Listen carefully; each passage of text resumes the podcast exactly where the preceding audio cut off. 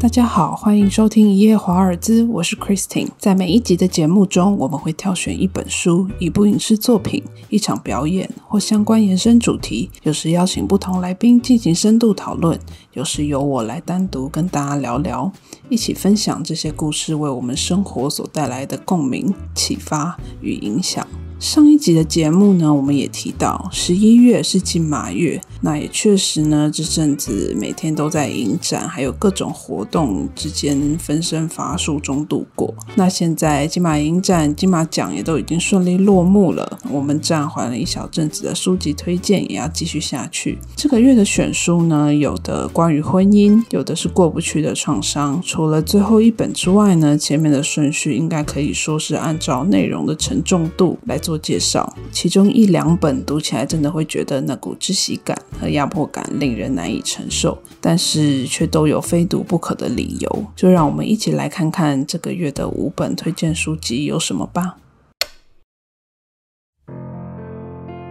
我们第一本要聊的呢是川本三郎的散文集，现在依然想念你。我觉得相当适合当做一本那种睡前的床边读物。那这是一本他对妻子从离癌到过世后的生前追忆与日常记录。其实光听这些叙述就觉得还蛮催泪的。但其实整本书没有什么太情绪化或是太激动的叙述啊，或者言辞，他反而透过一种比较朴实、内敛、温暖却深情的描述，去留住他太太曾经存在。过的生命，那总有人说呢，要判断一个你还不了解的人好或不好，最实际的方式就是去观察他所选择的另一半是什么样子。那透过川本三郎的文字呢，会发现他眼里的太太，或是太太眼里的他，都是相当迷人，也是相当难能可贵的存在，有一种相知相惜的深厚情感在里面。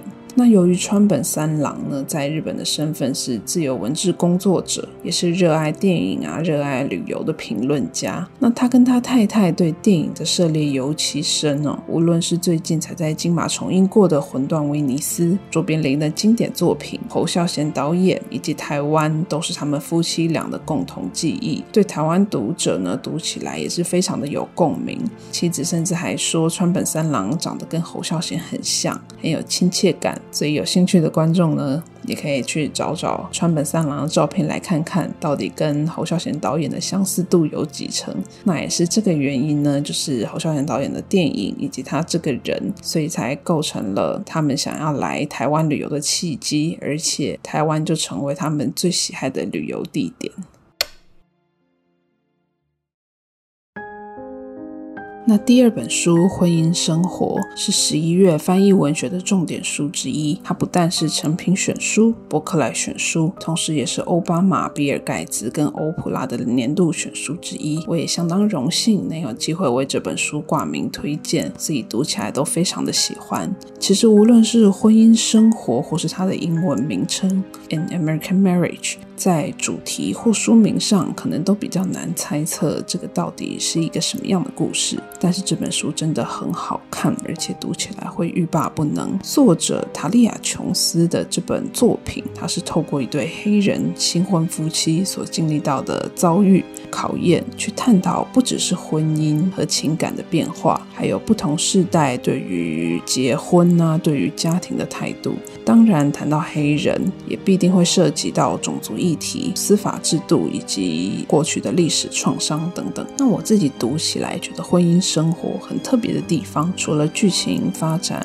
没有意思之外，还有作者铺陈的方式。他交错几个主要角色的视角，从不同立场的内在感受出发，有时候是书信的往返，有时像是内心独白的那种隔空的对话。我们会看到同一件事情的两方观点还有不同的困境等等，这种阅读感受是相当特别的。那作者呢，就透过这样的形式，完整塑造出每个角色、每个人物的厚度，并交织成一部可以说是面面俱到的女性小说。然后也透过人们的婚姻生活，折射出美国社会以及我们当今社会面临到的一大部分的现况。嗯，非常建议大家可以去书店翻翻看。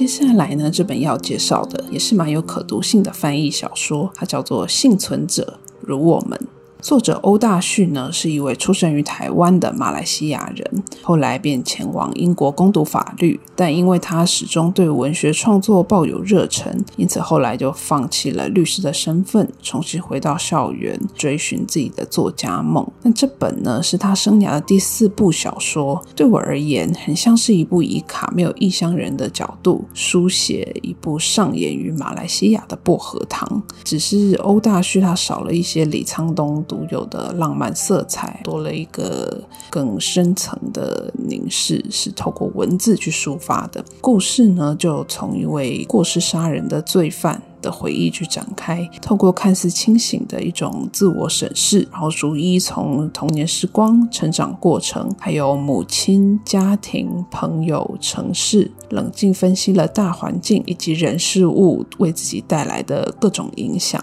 那这样的审视呢，他其实还加入了一些很有巧思的地方，就是有一个跟他不同阶级、不同教育程度的女性采访者的观点，用自己的想法去猜测这。个采访者投过来的眼神，还有他的语气，真正想讲的是什么？就这样交错挖掘了犯罪的缘由，然后也去探究世俗定义下关于恶的种种复杂成因。那欧大旭呢？他所聚焦的人性灰色地带，他带领读者看见人是可以同时散发光明与阴影，展现怜悯与残暴的，而且人类的意志力呢是超乎想象的薄弱，为了生存啊，为了利益。为了资源，为了特权，有可能会做出一辈子都没有办法释怀的事情。但事实就是，没有人真的懦弱，也没有人是真正高尚的。那幸存者如我们，他凝视现实的力道呢，就会带领读者重新去思考这个时代、这个世界所面临到的复杂性与不公不义。我自己读完之后，是真的相当的喜欢，也觉得不可多得。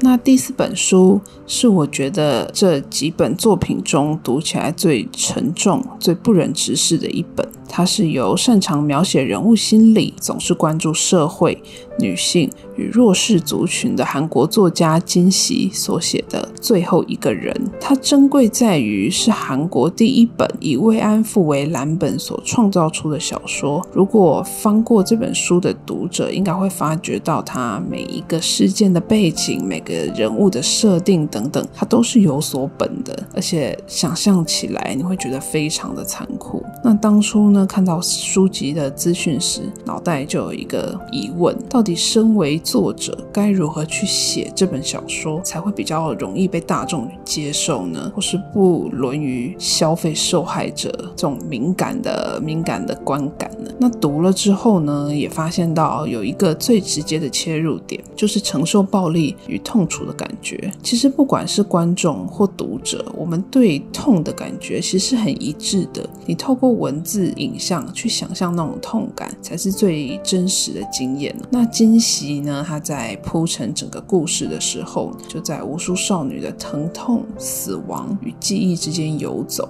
他们是被绑走啊，被诱骗之前，甚至不知道什么是慰安所，什么叫做陪军人睡觉。一旦知道这些事情是怎么回事之后，就已经落入了求生不得、求死不能的处境。有人因为怀孕就被摘掉子宫，面临难难以想象的。性暴力这些比比皆是，无论自己活下来，或是朋友不幸身亡，或是从健健康康走到残花败柳的恐惧与不安，都成为他们一辈子挥之不去的阴影。我承认，阅读这本书的过程其实相当难受，必须断断续续，需要给自己一种喘息的空间。毕竟浏览史料跟阅读小说又是截然不同的感受。当你完全进入主角的思绪，他的内在感受的时候，他他们遭遇。到的一切也同样会加注在我们的心里，但是就像纳粹，就像战争，如果我们不刻意去记住、去留住这些曾经发生过的伤痛，那历史也就不会有意义，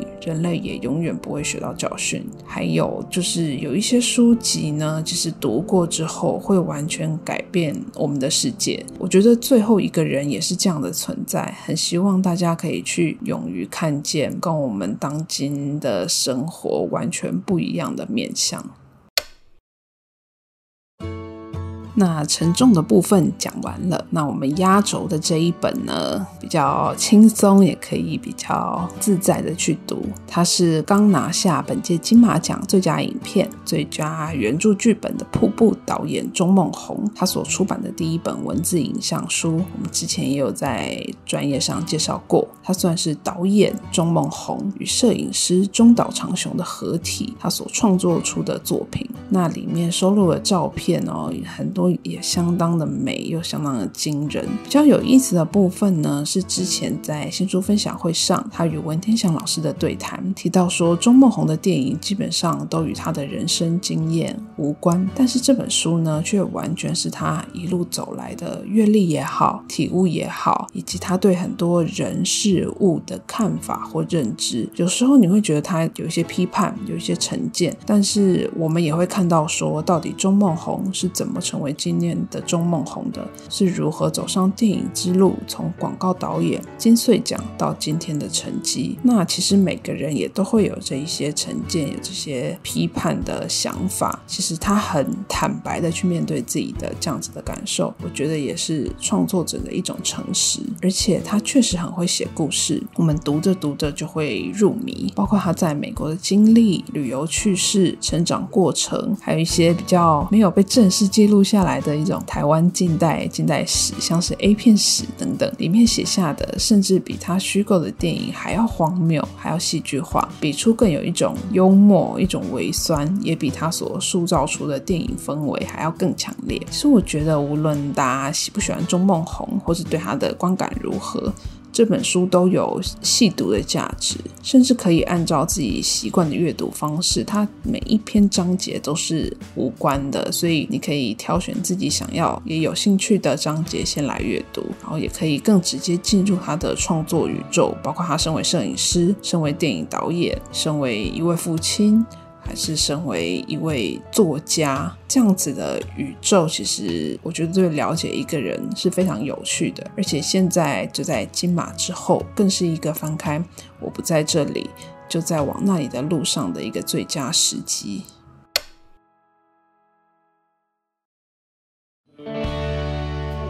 的，那我们今天的节目就先到这里。以上学的几本书，现在依然想念你，是新经典文化出版。婚姻生活，最后一个人都是时报出版。幸存者如我们为联经出版。那最后一本我不在这里，就在往那里的路上，是原点出版。欢迎大家多多参考。那如果各位听众喜欢我们本集的内容，欢迎透过脸书专业一夜华尔兹，还有各收听平台给予我们建议与回馈。那我们下次再见，谢谢大家。